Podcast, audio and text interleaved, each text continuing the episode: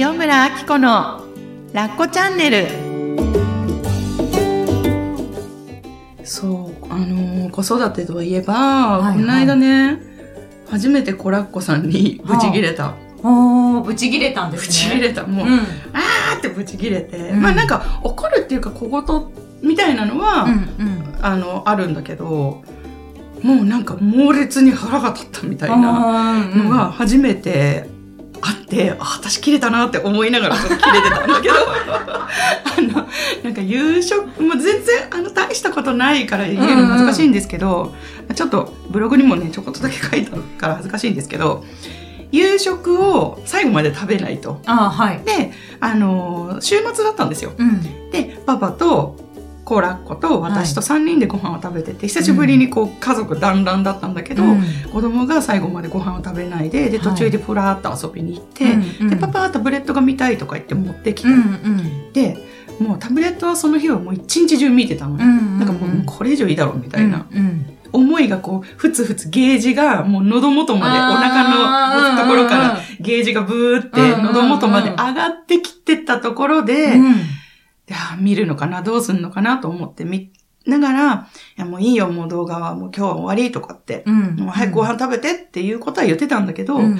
パパが、その、いやもうしょうがないな、どれどれって言って、この子供の見たい動画をこう検索し始めたの。うんうんうんもうなんか、で、コラッコも、あ、これ、あれとか言って見始めて、もうブチって切れて、もうだから動画はダメだっつってんだろ、みたいな。もうやめろーとか言って、もう十分見たでご飯食えみたいな。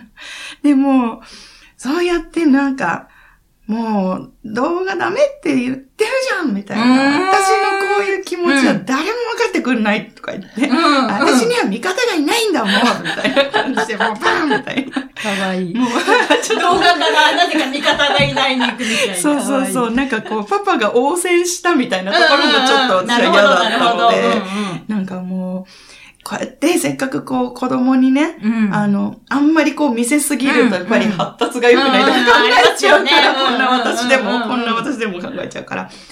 なんかもうね、時間はやっぱりせ制限っていうか決めた、うんあげたいのに、なんでもうそういう気持ち、大切にしようと思ってる気持ちを分かってもらえてなくってすごい悲しいみたいな。なって、まあ、バーンとかって、ぶち切れてしばらく怒りが収まらなくてっていう。へえー。それが、え、何初めてなんですか？初めて？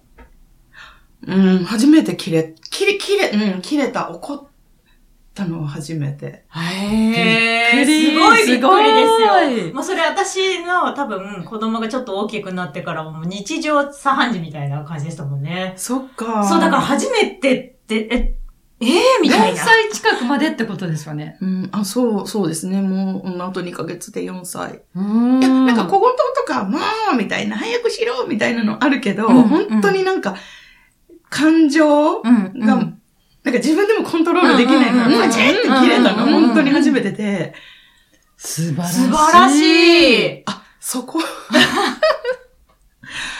ええもう私トイレトレーニングぐらいからですね、もうブチ切れまくってましたね。もうそれこそうまくいかないのは頭の中では分かってるし、けど、またブチ切れちゃうみたいな。できない、トイレ。レができないことは、トレーニングなんだから仕方がないのに、うん。一回でできないことでうん。怒り散らして、で、うん。怒ってる自分を止めようと思うんだけど、その自分の声でさらに怒って止められなくなって、え、え、え、はい、はい、聞いてもいいですか？はいはいはい。あのー、どんな風に怒るんですか？もうね、なんかあの、怒鳴り散らすっていうの？怒鳴り散らすって感じですよね。うんでも声にならないやってみてやってみて声みたいな。おーみたいな。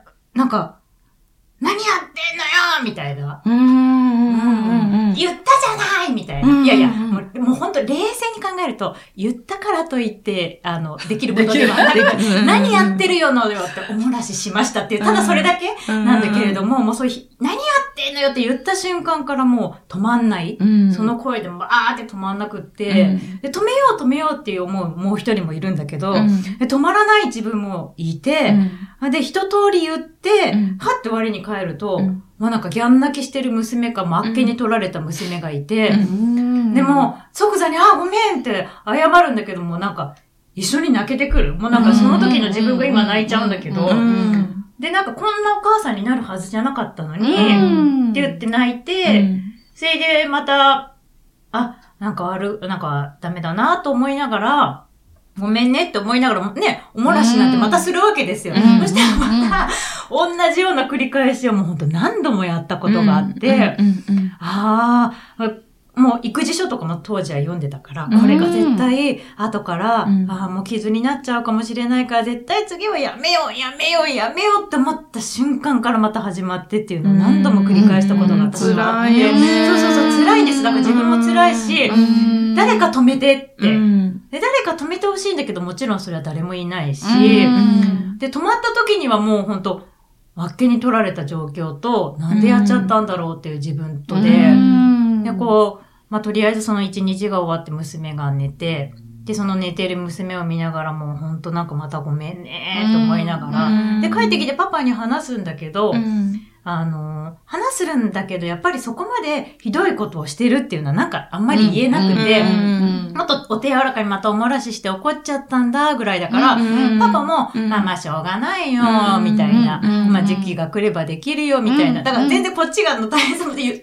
言ってないから伝わんなくて、うんでも向こうが言ってくれることもなんか、その、まあまあ大丈夫じゃないみたいな、よくあることみたいな感じで終わって、うん。もうね、なんかすごい、あの当時はやっぱりきつかったですよね。そうか何歳ぐらいまで続くんですか？なんか2歳くらいから始めて、やっぱトイレトレーニングは2歳ぐらいからやらなきゃいけないみたいなイメージがあって、で、なんか2歳くらいになってから始めたけど全然うまくいかなくて、そのうちちょっとよ、うち早生まれの幼稚園に行き始めてからは、うん。もうもう、ある意味諦めたんですよね。トイレトレーニングを怒ってもどう、もうできないんだって思って、で、そこで幼稚園で少し離れるようになってからは、そのトイレトレーニングで起こるっていうことはうん、ちょっと減りましたけど、まあ、トイレトレーニングが終わっても、今度は、やだやだ気が来て、うんまたそれで怒り、うんで、今度本当普通にやだやじゃなくて、自立気が来て、うん。手を、なんて言うんだろう。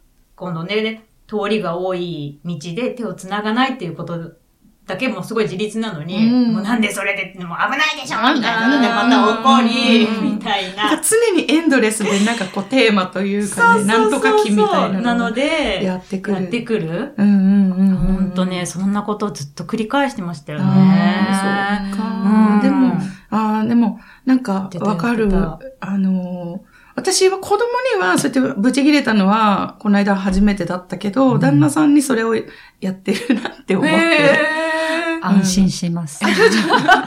本当になんか、旦那さんにね、さっきかずちゃんが、うん。あの、子供が寝てからうんパパに後で報告するっていう、うん私はそこで多分切れちゃう人だから、うん。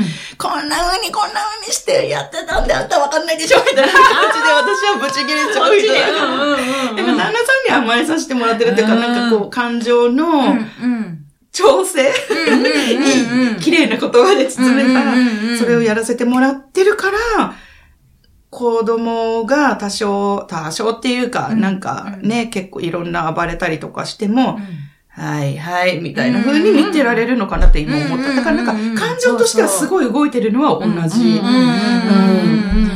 もう怒るのって疲れるよえね。めっちゃね、エネルギー使うんですよ。うん。自分が嫌になるよね。嫌になる。もうね、何が嫌いになるって自分、その怒ってる自分を一番嫌いになりますよね。そうそうそう。で、止めて、絶対変わろうと思うんだけど、うんもうほんと一瞬、変われない変われないんですよ。そう。そう。なんかさっき、ちかげさんがさ、うんうんあの、ね、あの、講座とかで、うんうん。参加してくれるお母さんたちが、うん。よく口々になんだっけ、うん。怒らないで育児をしたい、笑顔で笑顔で。いたいっていうね、声がね、うんうん。聞かれるってなんかすごいわかるなとうん思って。うん。ちかげさんはいつもどんな方とこう、出会お、で、なんか、ね、出会ってはいどんなお話されてらっしゃるんですか、今はなんかそのアッコさんとトークショーやったり、うんうんうん。いろんなイベントとかやってること多いんですけど、うんうん少し前は、あの幼稚園とか保育園とか小学校、中学校、高校とか、うん、うん。子供たちへの命のお話とか、うんあと、ママ向けの講座だったり、マタニティのお話だったりってことで、うんいろんな人に命の授業うんっていう命の授業。うんお話を。をしていました。はい。妊娠中にこう、赤ちゃんにすごい力があるんですよね、妊娠中も。で、生まれてくる時も赤ちゃん自身がつ自分の力を使いながら生まれてくる。その力を今もみんな持ってるんだよっていうような、あの、お話なんですなるほど。うんで、みんなお母さんたちが、やっぱり我が子が生まれてきてくれた時、うん元気であればそれでいいとか言ってくれるだけでいいってみんな思ってたはずですよね。もう本当その通りです。その原点に戻、を見つめるというか戻るようなお話なので、なんかみんな泣いたりとか、そのやっぱり怒らずに、ちゃんとかいいお母さんになりたかったとかって泣く方も多くって。うんわかる。うーん。だからみんなね、笑顔でう、ん素敵な、うんなんか花柄のエプロンをしてるようなお母さんも、イメージしてお母さんに入ってくるのかなっていう気がするんですよ。ピンク。ピンクのうん。フリフリ個性溢れるみの。たいなね。で、ご飯は手作り、クッキー焼いて、なんか朝もパンの焼ける匂いみたいな、どこか、あの、夢の世界。うん。を描くから現実がち違いすぎて、うん。苦しくなるのかなとか思うんですけど、その描いたお母さんっていつからどこから出てきたんだろうって思うと、意外と、あの、自分、私の時っていうか、もう結構50はい。中旬、中盤なんですけど、あんまりこう見えて。素敵なお母さんっていう理想像がないかもしれないです。もしかしたら段階の世帯あたりぐらいから、うんうん。自分の母親たちが頑張苦るお母さん像を描きながらやってたの、頑張ってたのかなっていうのはすごい思いまそうですね。なんか自分のお母さんがこうだったから私はこうなりたいとかもあるだろうし。すね。で、面白いことに自分の母親がもうすっごい素敵な母親なんです。絵に描いたようなお母さんなんですって泣くんですよ。うん。で、え、素敵なお母さんに育てられたら、自然と本当だったら素敵なお母さんできるはずなんですよ。彼女のな、あー彼女たちの中では。そのままやればいいわけじゃないですか。だからきっとその素敵なおか母なんです。あんな風になれないんですって泣くってことは、うん作られたお母さんの像があ、を見て育ったのかなって思うと、うん母親たちも めちゃめちゃ頑張ってきたのかなと思います。うん。いい親、母でいなきゃとか、うん。いい妻でいなきゃとか、うん。世間体とかもありながら、うん。なんかそういうものを見て、なんかどっか頑張ってる人なんだけど自分も頑張んなきゃみたいなのをのこう引き継いだのかな。ううん。えーそうや、そういう声をん。届けてきくれる人たちに対して、内影さんってなんて声かけてあげてるんですか？なんか私の中で、うん。あんまりいいお母さん像みたいなものもないんですけど、うん。いやいや、怒らずに子育てとか、無理じゃない？って私はいつも言うんですけうど、無理無理。で、うんんずーっと笑顔でいるとか、え、なんでその怒らないで子育てしたいを目指すんだろう？うん。え、いいよ別に怒ったって。うん。ただ一つ思うのは、うん。めちゃめちゃお母さんたち結構しつこい人、ことがあるんですよ。怒るのに。しつこいね。わかりますわしつこいんですよ基本。基本しつこい。うん。しつこい。もう次の日までもまだひほじくってうん。引っ張って。うん。だから、もう短く怒るなら、本当に、バンと怒って、うんはい、終わり、ごめんね。っって終わらせることだけ意識すればいいのかな、なんて。なるほど。それってやっぱりさっきのかずちゃんのあの話ちょっとちょっと通じるかもしれないけど、あ怒なな怒っちゃったらいけないって思いながら怒るから引っ張っちゃうのかな。うんうんうんなんかもういいですよ。無教ふんうんバカ野郎って。でで、本人に言う必要ないので、隣の部屋で布団でも叩けとけばいいじゃないですかって。うん。バカ怒りだらけになりそう、そこで。それでいいんですよっていうだけで、うんで本当に怒っていいんですねって聞くだけで楽になったりとかされるんですね。だ。だから。どっかで、本も怒らない子育て、うん笑顔で子育てっていうのが掲げられると、うん。なんか怒る自分にダメって思ってるんだなと思うんですけども、うん。本当心なんてお天気と一緒なので、うん。雨の日や土砂降りや台風の日もあるじゃないですか。うん。だから心やっぱ今日元気出ないわとか、テンション上がらないとか、イライラする日とか、女性は特にそれが絶対あると思うので、ホルモンのね、生理とかの関係があるので、え、いいんじゃないですか？っていう、ただただ思うアドバイス。を言うだけなんですけど、それでも、あ、いいんですね。って。なんか今の自分を肯定された感じなんじゃないかなって。なんかそれ多分頭ではきっと頭の片隅ではどこかで分かってたりとか聞いたことあるとかっていうレベルなんだけど、実際自分が本当にその、また怒っちゃったとかで、凹ん。でる時にその言葉がシュって届いたら、もうそれは楽になりますよね。私なんかもう大嫌いな言葉は、お母さんはいつも笑顔でいればいいとか、お母さんが幸せでいればいい、もうその呪いの言葉ですよね、あれね。でもなんかあの言葉って解釈の仕方、一つなんだと思うけど、その、泣いたり怒ったりとかも否定せずお母さんがそういうのもひっくるめて楽しんでる笑顔とか、そういうのも含めて楽しんでるお母さんが幸せでいるのが家族が幸せっていうことだと思うんですよね。なんか嫌なことがあったのに笑顔でいると、なんか脳みそがね、なんかこう、幸せと勘違いして笑ってればいいとか、やりすぎちゃうとちょっとそれが苦しいのかなって。か私とかこう、公園にね、娘とかを連れて行くと、うん、みんなお母さんは笑顔で、うん、自分の娘と公園で砂場でね、うん、楽しそうに遊んでるんですよ。だけど私娘と砂場に行って楽しいんだけど、ある意味息抜き、家の中からやっと出れて公園で、ああ、やっと出れたなーって、はーって。思って、娘に遊んでって言われるんだけど、あまあ、遊べるときと、あ、ちょっとしんどい一人で遊んでって思うんだけど、周り見ると一緒に遊んでたり、ママ友同士のお話も上手にできてたりっていうのを見ると、もうこんな家で私こんなギャンギャン怒ってるのは多分もう私だけだって思って。みんな穏やかそう、幸せそうに言えますよね。また言えなくなっちゃう。だから、それを、さっきちかげさんがおっしゃってたみたいに、いや、怒るの当然ですよっていうふうに、もうね、なかなかそこもさえも覚えない。みんなもう子供大好きで、子育て楽しくて、で、言う人言う人、今の時期が楽しいわよね。今の時期が一番いいわよね。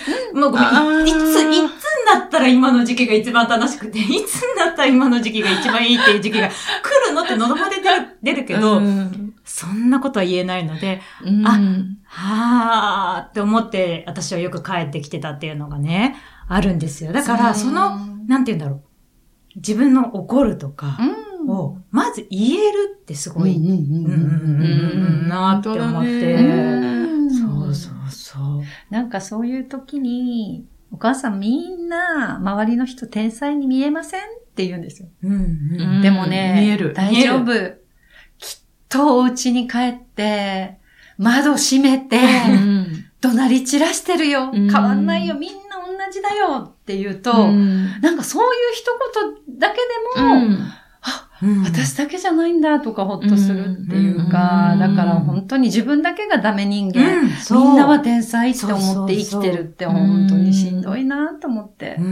なんかね、すごいちょっとしたことでも思うんだけど、あの、まあ、基本的に私チャランポランだからもう気づかないんだけど、例えば児童館とかに行って、うん、で、コラッコが他の子と遊んでて、たまたま取り合いになったりとか、うん、ちょっとしたいさかいみたいな子供同士になった時に、相手のお母さんはすごいなんか的確に子供に注意とかをして、もうなんかちっちゃい子には手出さないで、なんか優しくしてあげなさいとかって、なんかこう的確に言葉をかけてあげてるのを見て、私なんか超ズボラ放牧育児だったから、あ、なんかちゃんと、しつけてなくてすいませんって、ちょっとしつけてなくてっていうか、私がそういう指示が出ないお母さんで、あ、ごめんねって思ったことそういえばありました。なんかちょっとしたことで、別に自分のこと責めたいわけじゃないんだけど、なんか周りの人たちを見てると、みんながちゃんとやってる風にやっぱ見えるっていうのが、あるなぁと思って。私なんか幼稚園とかでよく人を見てたっていうか、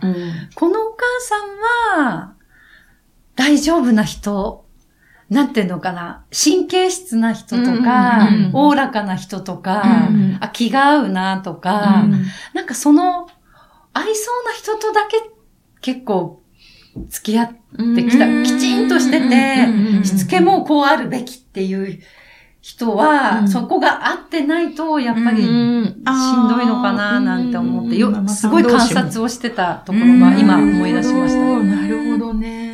ど。ちなみに、ちかげさんは今お子さんはおいくつなんでしたっけ？と一番上がは25、そして次が22、20 20歳で、みんなもう成人しベちゃテランいましですよ。た。いやいやいやでもいや3人の子育て、え、しかも2歳、3歳違いぐらいで。4歳、2歳、0歳だったんですよ。ああ。だから明日の子が生まれた時。あの、忙しくって、うんでちょっと遠くの幼稚園まで通うことになり、8年幼稚園通ったんですけど、うんもうとにかくご飯を食べさせて、あの人たちを寝かせることだけを、こう、も目標に毎日生きていたので、まあ、うん怒り飛ばしたりとかなんとかもありますけど、それよりもう忙しさの方が先でした。だから逆に悩んでる暇がなかったかなと思います。みんなお風呂入って、ご飯食べて、はい寝るよ、絵本読むよ、みたいな感じで、そのもう毎日の繰り返しで、7 7時半には家を出てた気がします。あいやーすごい。すごいやってましたあ。ね。でもめちゃめちゃ。ゃなんかその時が楽しかったなと思って今思うと。えーこれですよ。必死で、うん何にももう毎日を生きる。本当今を生きるってこういうことなんだなって後になってうん気づいたんですけど。でも、ちょうど本当ママ友が良くって、うん人に本当恵まれて、いつも愚痴ったり、みんなでおしゃべりしながら、幼稚園が終わった後もお友達ん家行ってもご飯みんなで食べたりとか、うんみんなで子供たちは子供たちで遊んで。親は親で喋ったり、うんそれがもう本当の息抜きだったなと思いまああ、なるほど。うんなるほど。うんえ、そこで、なんか子供同士を比べたりとかもなかったんですか？ちかげさん。例えばほらなんか、この子はこれができるのにうちはできないとか。もうおむつ取れたとか。そうそうそうそうそうそう。なんかちっちゃい時から。そうそうそう。もう字が読める人そうそうそうそうそうそう。なんかさあ、あの、うんなんか、なんていうんだろうな。ママ同士の付き合いなんだければ、子供を通しての付き合いとかになると、うんなんかその子供同士とかの比比較っていうか比べるとかはなかったのかなって今ちょっと思って。なんか、うん。あの、その仲間って、うん。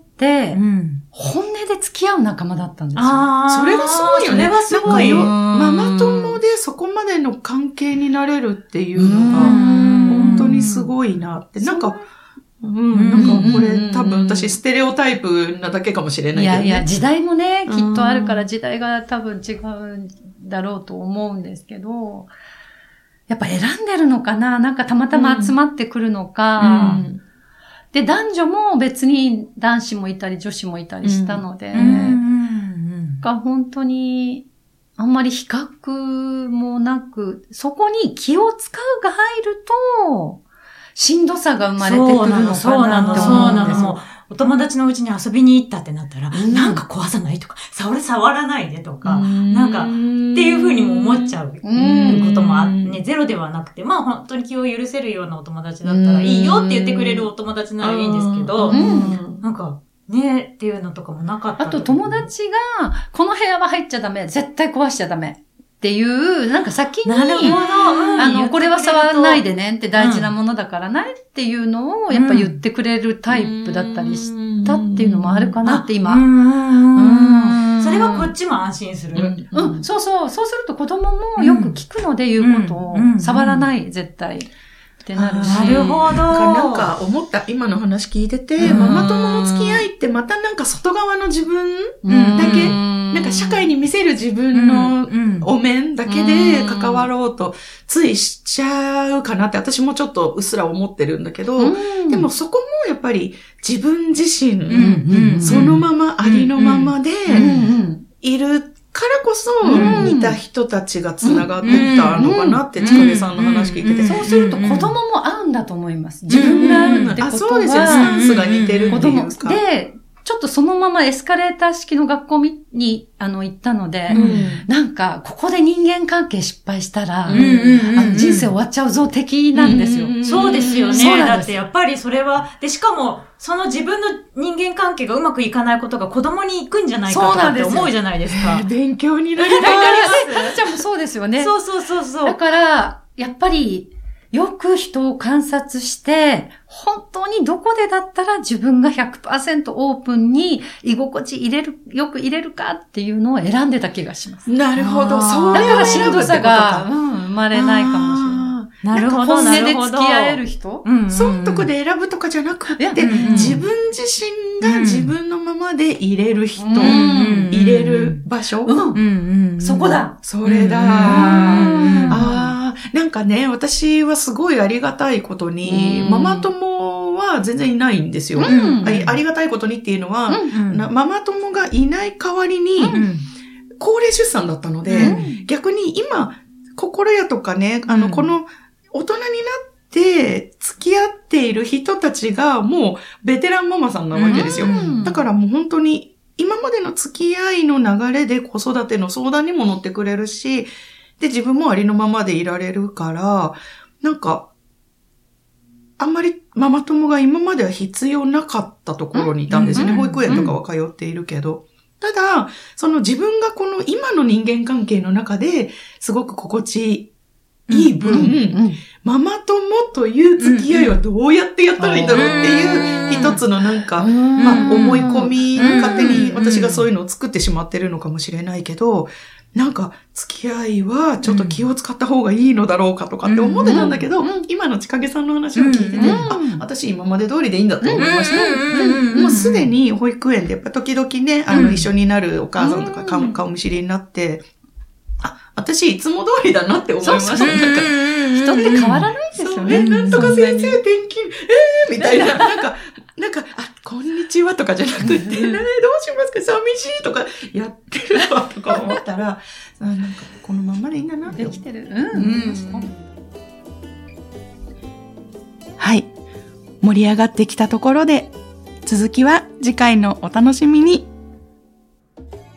はい。では、アッコさんからお知らせがあります。はーい。